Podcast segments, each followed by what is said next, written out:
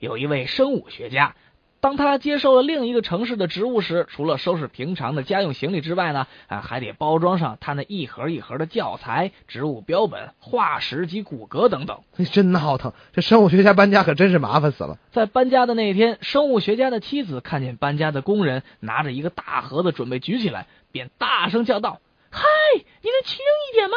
那是我丈夫的骨头。”呃，爸爸带着小约翰来到餐馆用餐，服务员端上来两块猪排，小约翰立刻挑了一块大的放到自己盘子里。呵，还挺能吃的。是啊，爸爸见小约翰这么做吧，有点生气，对小约翰说：“你怎么能这么不懂礼貌呢？小约翰怎么说呢？如果你先挑，那你挑哪一块呢爸爸肯定说是挑小的呀？”。啊是啊，呃，爸爸说：“那我要挑，当然是先拿小的喽。